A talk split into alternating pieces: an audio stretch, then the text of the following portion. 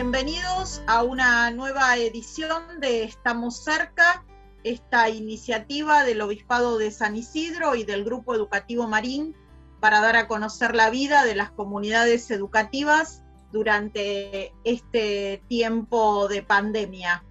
Hola, Padre Maxi, bienvenido.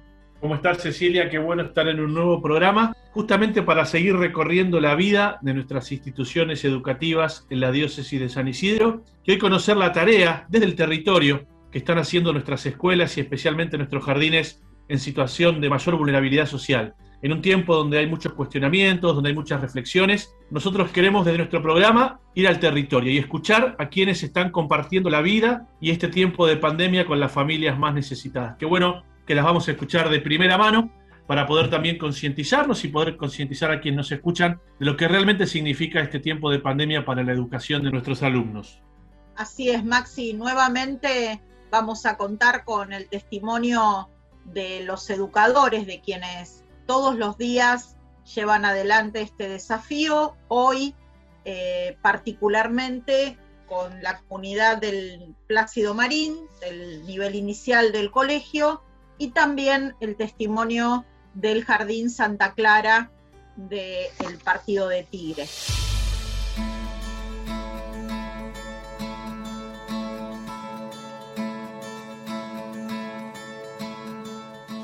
Vamos a conversar, como venimos diciendo, con María Florencia Turri, ya es responsable del nivel inicial del Colegio Plácido Marín.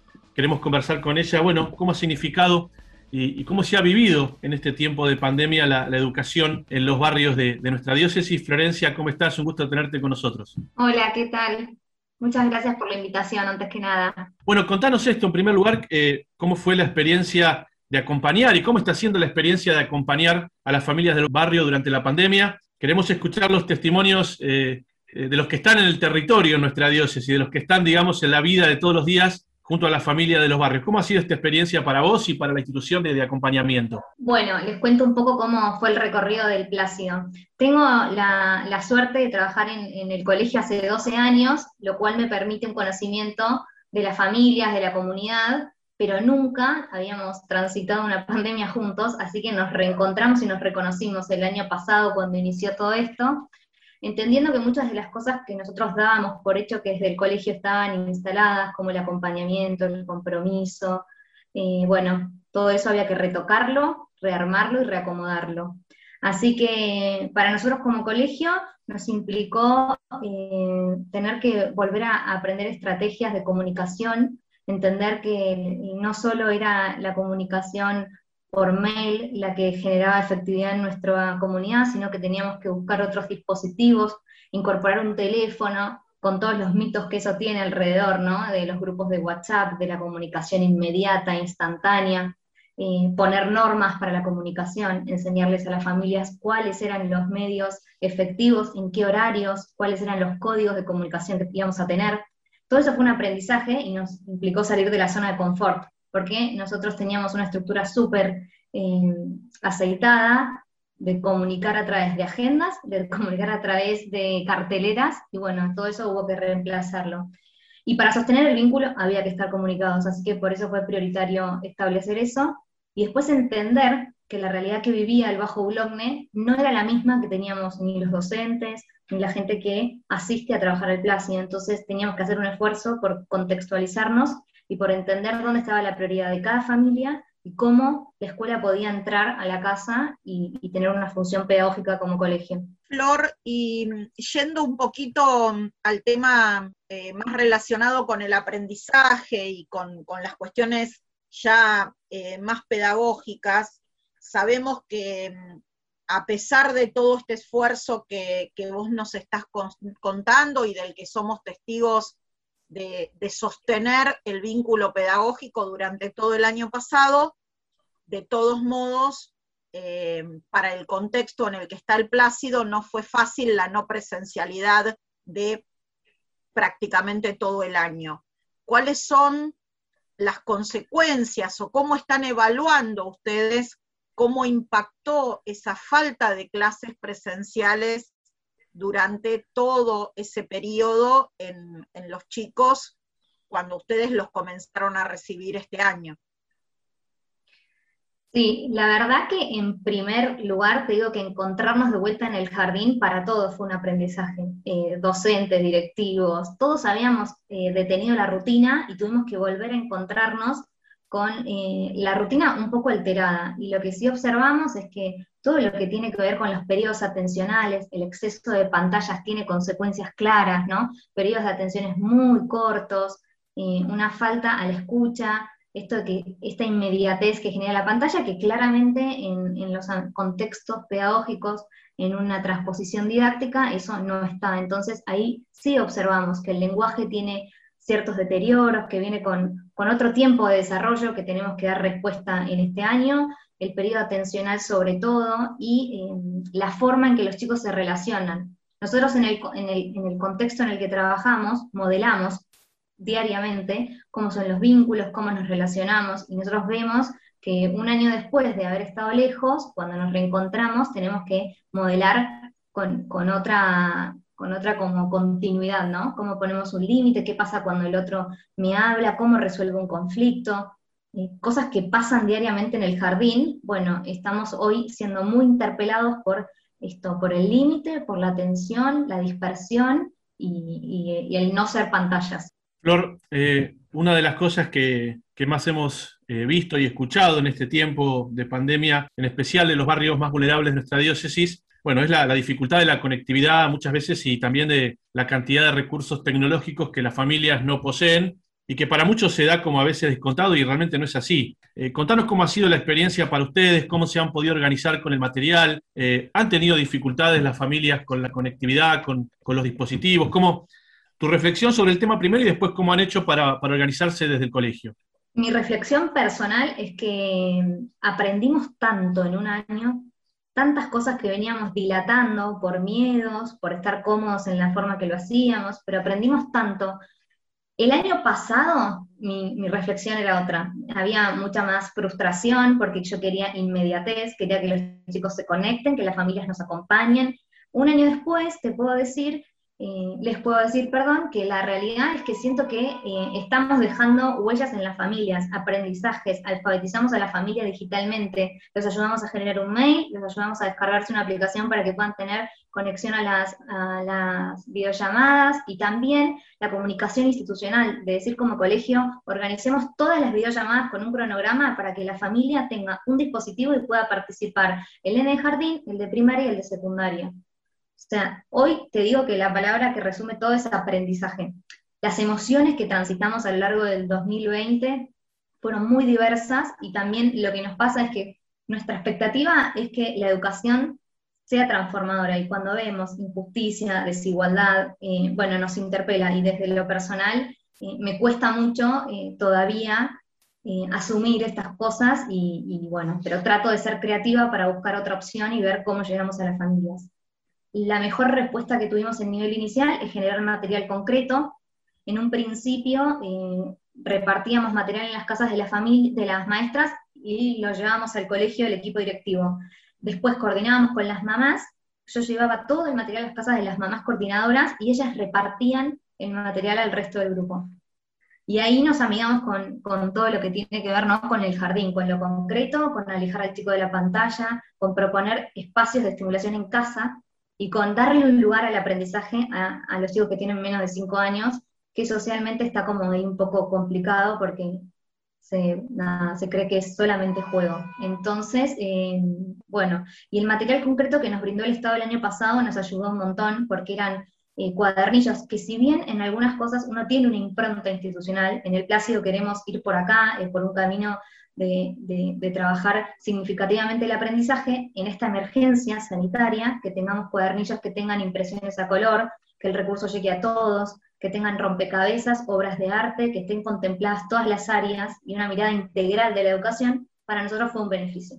Flor, en todo lo que, lo que venís compartiendo con nosotros y, en todo lo que venimos escuchando programa a programa, eh, suena fuertemente el concepto de aprendizaje, pero de aprendizaje de quienes enseñamos, de aprendizaje de, los docentes en forma individual, y también de las comunidades educativas como, como comunidad organizada para poder eh, educar y para poder adaptarse colectivamente a, a, esta nueva, constantemente nueva y constantemente desafiante realidad que venimos atravesando desde el año pasado.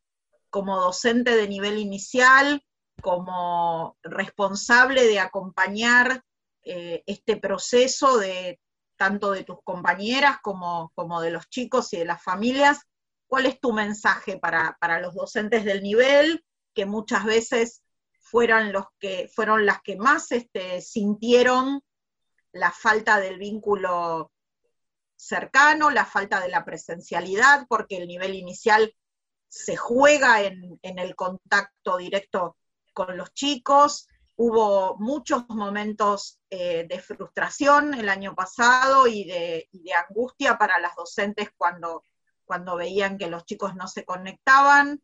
Bueno, ¿cuál es tu mensaje para, para ellas? Bueno, mi mensaje en primer lugar es que hay que tener una buena computadora, lo aprendí el año pasado eso, porque uno tiene que estar preparado para todo. Pero más allá de, del chiste, creo que me motiva saber que somos sujetos en constante aprendizaje. Digo, nadie tiene certezas en esta pandemia, pero lo que no tenemos que dejar es de motivarnos. A mí me parece que el, el, el contrato con la educación es eso, es ganas de aprender siempre. Me parece que tenemos desde el equipo directivo la responsabilidad de mantener motivadas a las docentes y de buscar ese vínculo que hace que sigamos. Y que también entiendo que mm, hay que bajar las expectativas, que uno tiene siempre como un nivel de exigencia, porque el resultado en jardín es mágico, cuando pasan las transposiciones didácticas en las salas, cuando uno ve la evolución en las primeras escrituras, cuando uno ve el desarrollo del lenguaje. Entiendo que eso no se reemplaza por, por una videollamada, pero me parece que fortalecimos vínculos entre adultos, pudimos pensar en conjunto, pudimos mostrarnos vulnerables como institución y pudimos rearmarnos como, digamos, como escuela pensando cuáles son las nuevas formas que se vienen de enseñar. Gracias, Flor, por este rato de charla. Gracias por, bueno, contarnos y, y compartir esta experiencia de trabajo en la comunidad del Plácido. Y en tu nombre, gracias a todas las docentes de nivel inicial que tanto aprendizaje vienen haciendo para sostener esta continuidad y, estos nuevos vínculos a través de, las pantallas y a través de, todos los recursos que se han ido generando. Les agradezco a ustedes por eh, haber pensado en la experiencia Plácido para compartirla.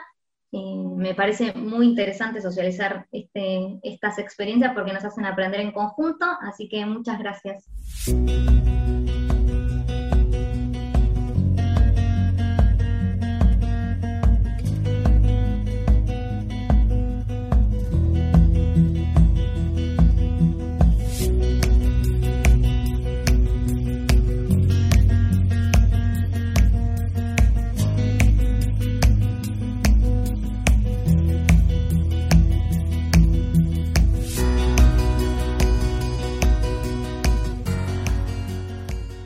En este bloque de Estamos cerca vamos a conversar con Paula Espiles, que es directora del nivel inicial de Santa Clara de Asís.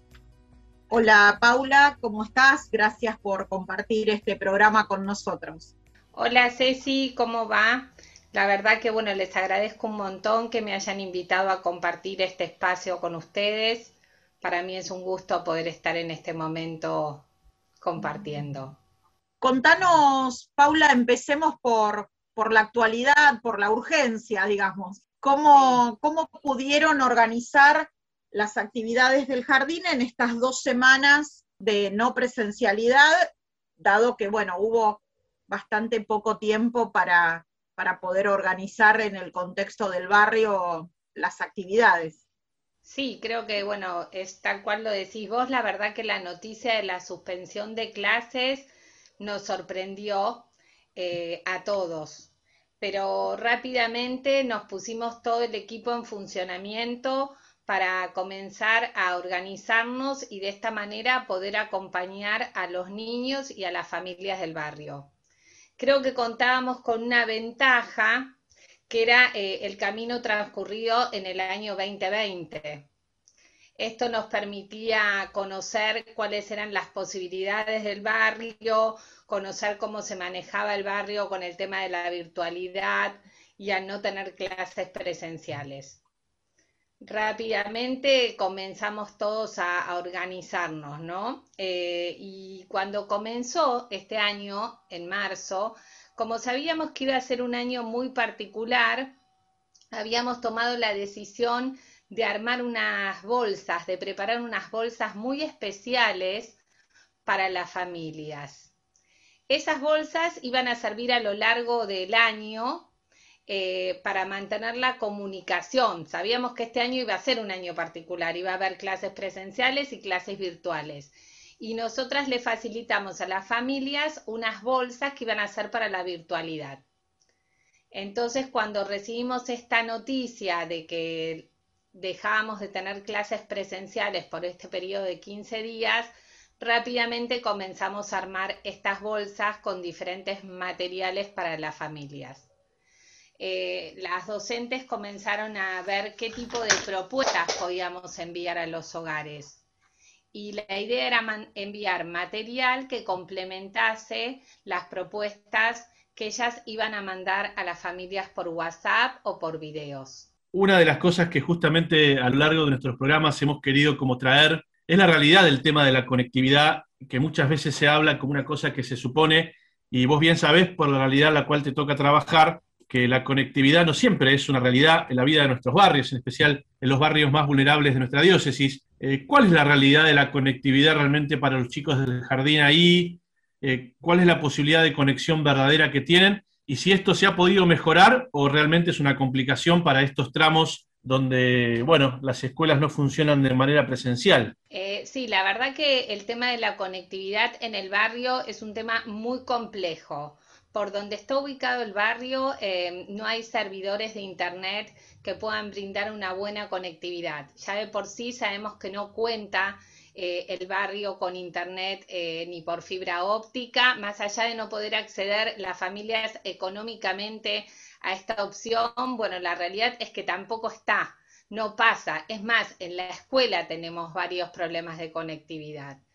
Em, las familias cuentan eh, con los datos móviles de los celulares.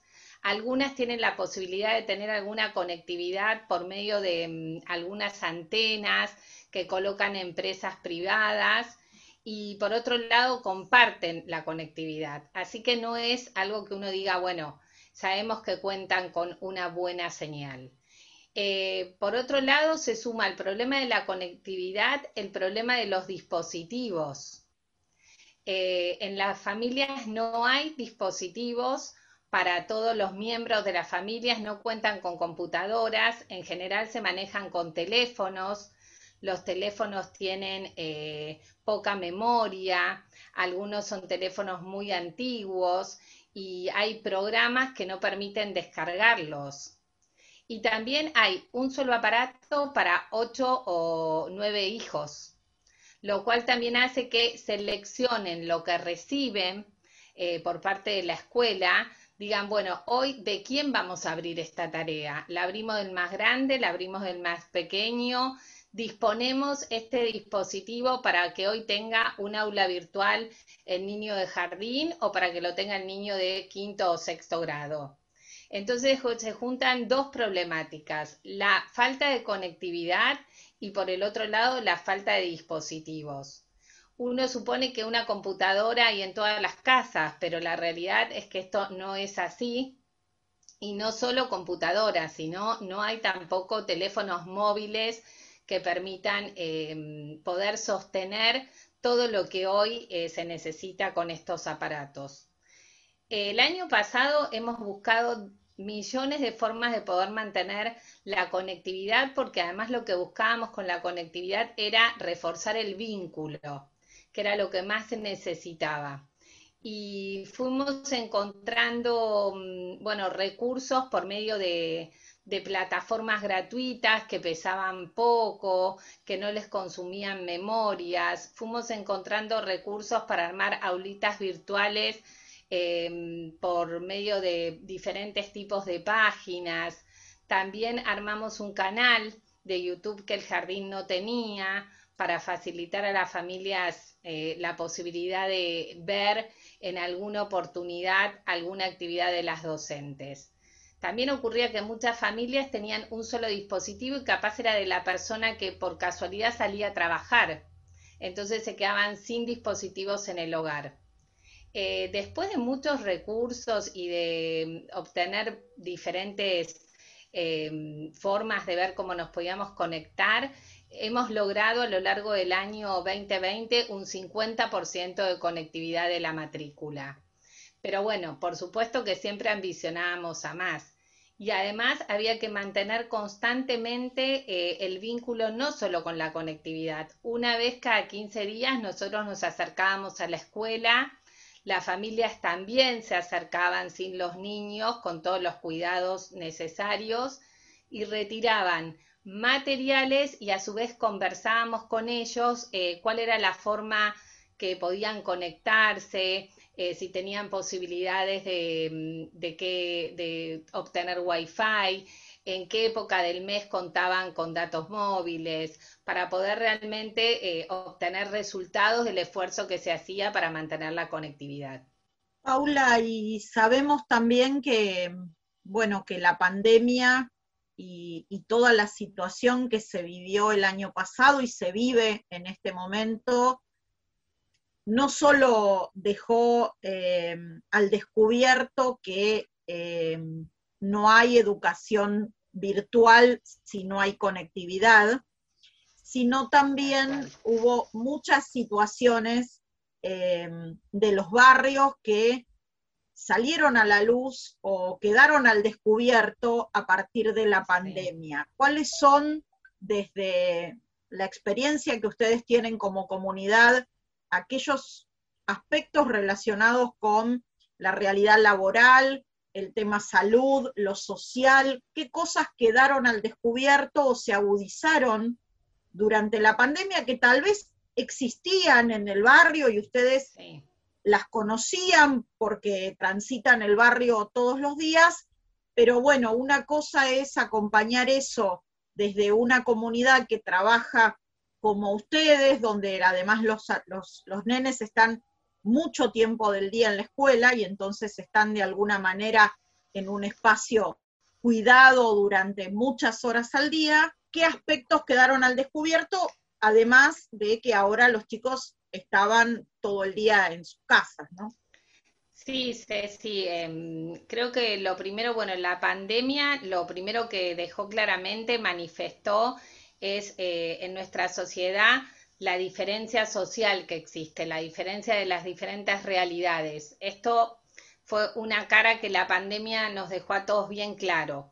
Y a nosotros una de las cosas que más nos enseñó eh, fue a ponernos más en contacto con esta realidad que vivíamos a diario y para mm, poderla y comenzamos a acompañarla y trabajamos día a día pensando que nuestra misión era acompañarla, pero que no la íbamos a poder solucionar. Sí íbamos a poder estar para acompañar la realidad de cada familia. Y se pusieron de manifiestos eh, algunas situaciones muy claras en relación a la salud, por ejemplo. Los centros de salud, los CAFIS, estaban eh, realmente con toda la situación de la pandemia eh, llenos de trabajo, eh, con mucha demanda y realmente el cuidado del niño sano quedó totalmente descuidado.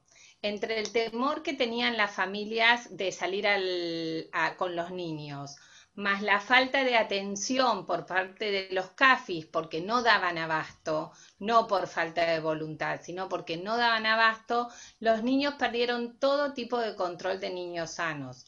Las vacunas, hubo cantidad de niños que no fueron vacunados en el, año pasado. Eh, otro tema que observamos mucho este año, eh, siempre el tema del lenguaje y lo que es eh, fonaudiología en los CAFIS es un tema que hay una demanda permanente y prácticamente no hay profesionales para tratar todo el tema de la problemática del lenguaje y de fonaudiología. El año pasado esto fue un tema que se agudizó muchísimo. Eh, la falta de acompañamiento en el lenguaje de los niños y la falta de control, de control médico para asesorar a las familias en el lenguaje y a su vez también en el control de esfínteres de muchos niños y en la alimentación. Otro tema que también quedó muy de manifiesto fue eh, la situación de las familias en cuanto a lo laboral. Muchas familias tenían trabajos que no están legislados, eh, trabajos temporarios, y eso hizo que se quedaran sin trabajo. Entonces, em, rápidamente se comenzaron a comunicar con la escuela para pedir eh, colaboración en lo que era alimentación. Los niños en el jardín comen, almuerzan o hacen una merienda y desayuno reforzado eh, cubrimos en lo que se puede la parte de alimentación y esto quedó totalmente eh, de manifiesto que era una necesidad de las familias que los chicos estén bien alimentados y llamaban muchas veces para solicitar ayuda con mercadería y sobre todo con ropa de invierno. Eh, también pasó que otra de las grandes problemáticas que se plantearon fue la situación de vivienda eran familias muy numerosas, viviendo en espacios muy reducidos, entonces eh, situaciones de violencia, la convivencia en espacios reducidos eh, comenzó a traer problemáticas que cuando el niño está en el jardín se lleva de otra manera. Las madres lo pueden acompañar de otra forma situaciones de adicciones de hermanos mayores, que quizás cuando el niño está en el jardín, las madres los pueden abordar o acompañar a su otro hijo de otra manera. En este momento los niños convivían con toda esta situación y quedó de manifiesto claramente la problemática de las familias, ¿no? Eh, muchas mamás a veces nos pedían tener alguna videollamada y conversar y no podían ni encontrar el espacio para poder tener este diálogo, para poder decir, bueno, ¿cómo puedo acompañar al niño más pequeño que está angustiado o que está muy nervioso porque el hermano más grande em, todo el tiempo está o tirado en una cama y ocupa el lugar de él o no le da espacio para jugar? Qué bueno, Paula, bueno, sé que tenés una gran experiencia de trabajo en el barrio, además conoces la zona y las necesidades como recién las detallaste y que nos hace bien escucharlas porque nos, ayuda a mirar todo este tiempo también en, general y no en particular. Eh, mientras te escuchaba pensaba, bueno, eh, ¿cómo han podido sostener ustedes la tarea? Hablamos de las maestras, de, los directivos del jardín, de la comunidad de la parroquia, de Cáritas, que sé que siempre está muy comprometida. Eh, cerremos dándole un mensaje a ellos y cómo, se han sentido y dónde han encontrado la fuerza para poder acompañar toda esta realidad que, han vivido y que están viviendo de vuelta en un jardín de un trabajo tan, tan lindo y tan fuerte como el que hacen ustedes en nuestra diócesis. Creo que en realidad eh, las fuerzas para todo esto no nos cabe ninguna duda que no vinieron de nosotros. Las fuerzas vienen realmente del Espíritu Santo que nos estuvo acompañando. Eh, nosotras en nuestro equipo decimos que Santa Clara le da luz a lo que vamos haciendo todos los días y fue la que nos permitió no desalentarnos, porque muchas veces decíamos, nos vamos a conectar, capaz nos conectábamos con muchísimo esfuerzo y había dos niños eh, que habían logrado la conectividad ese día para participar de un aula virtual. Y mm, pudimos realmente con la luz de Santa Clara alentar y decir, vale la pena. Dos niños hoy eligieron eh, estar acá, pudieron estar acá y eligieron y apostaron a la educación, al futuro, a lograr identidad, que es lo que nos da la educación desde tan pequeños. Eh, entonces, eso fue lo que más nos fortaleció, nos fortaleció la fe, nos ayudó el equipo. Por supuesto que Caritas estuvo presente en todo momento también acompañándonos Em, con materiales concretos, con kit de, materiales para que los chicos pudieran trabajar, nos acompañaron con material didáctico, con cartulinas, con cajas de alimentos y también nos pudieron acompañar para que nosotros acompañemos.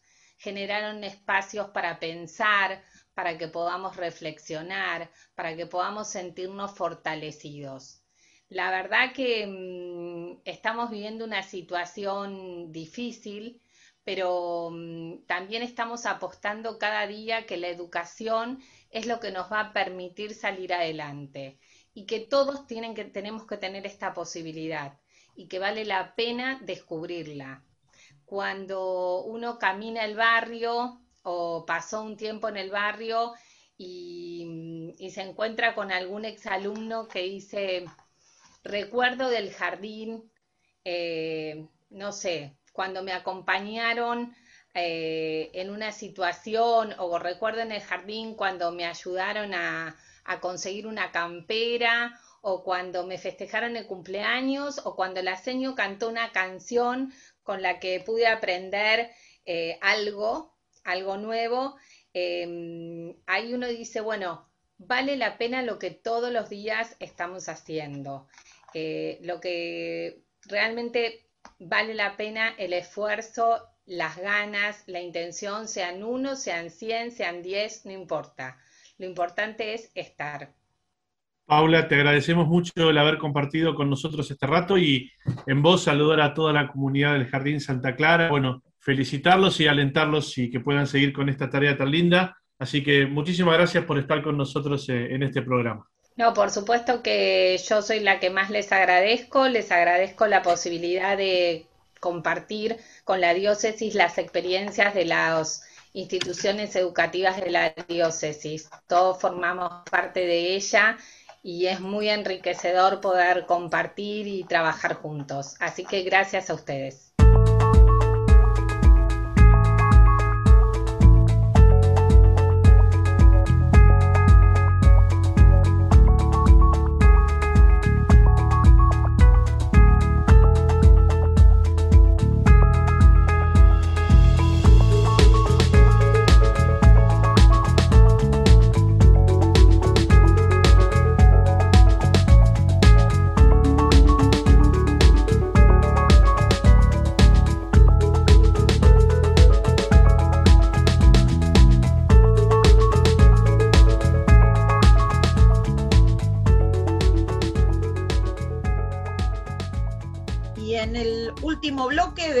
Este programa. Hoy tenemos la presencia de nuestro columnista estrella, Santi Mutini. Santi, ¿cómo estás? El aire de este programa es tuyo. Eh, bueno, hoy, hoy estoy bien, pero como todos un poco mal, ¿no? Seguramente, porque hemos vuelto a este confinamiento. Pero quiero traer un poco una conversación que se dio en el aula, el, el 16, si no me equivoco, que fue el último día que estuvimos en el cole uno de los chicos me dice, profe, ¿por qué estás repartiendo todos los libros? Lamentablemente, nuevamente a esta, a esta pregunta tenemos que responder con la verdad, ¿no? Y yo le decía, porque vamos a trabajar desde casa eh, y tenemos que cuidarnos muchos en este momento tan complicado que estamos pasando.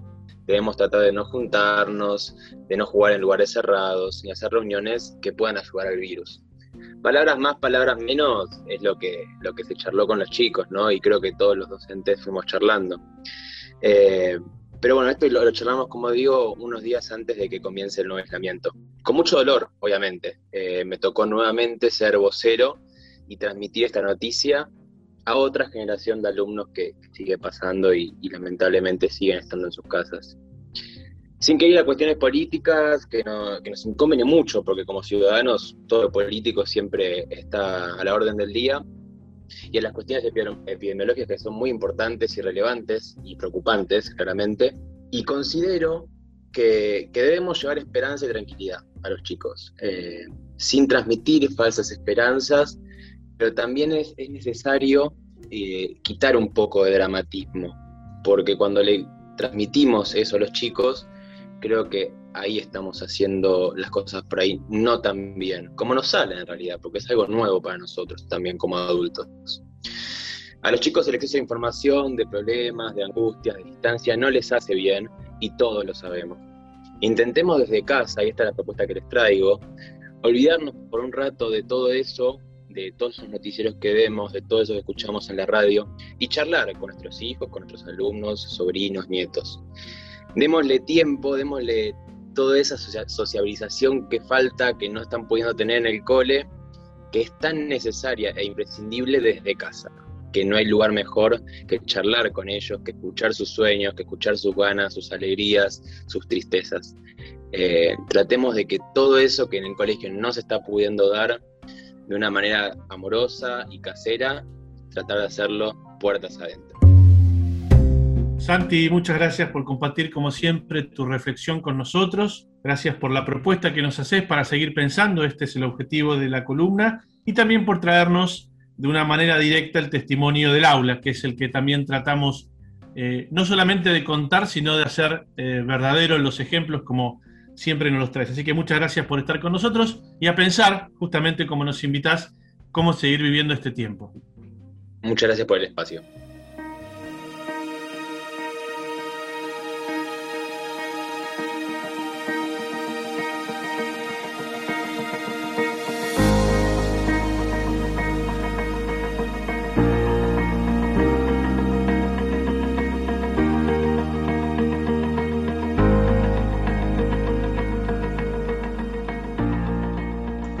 Escuchado los testimonios de quienes conducen nuestras escuelas en los barrios vulnerables. Hemos escuchado la profunda necesidad que hay en muchas comunidades de nuestra diócesis. Creo que escucharlos nos ayuda a comprometernos, a tener una mirada amplia, a saber que la realidad no es una sola. Y también lo hemos escuchado a Tincho que nos justamente nos comprometió a todos a poder eh, seguir pensando y reflexionando en familia lo que está significando este momento de pandemia. Creo que hemos tenido una buena reflexión hemos podido conocer, Ceci, y sobre todo eh, seguir transitando junto a nuestras instituciones educativas este tiempo oscuro pero necesario. Una vez más, damos gracias por la presencia de nuestras comunidades educativas en los barrios más vulnerables, en aquellas realidades donde la presencia de la escuela es indispensable, no solo para la cuestión educativa, sino para sostener muchas veces la trama y los lazos sociales que en este tiempo tanto están sufriendo. Damos también gracias por cada uno de los educadores que comparten todos los días su vida y su profesionalismo en estas comunidades. Una vez más, estuvimos cerca de las comunidades, conociendo el compromiso y conociendo también los desafíos de este tiempo de pandemia. Somos Maxi Jursinovic, Nacho Insaurraga, Cecilia Vallés y estamos cerca.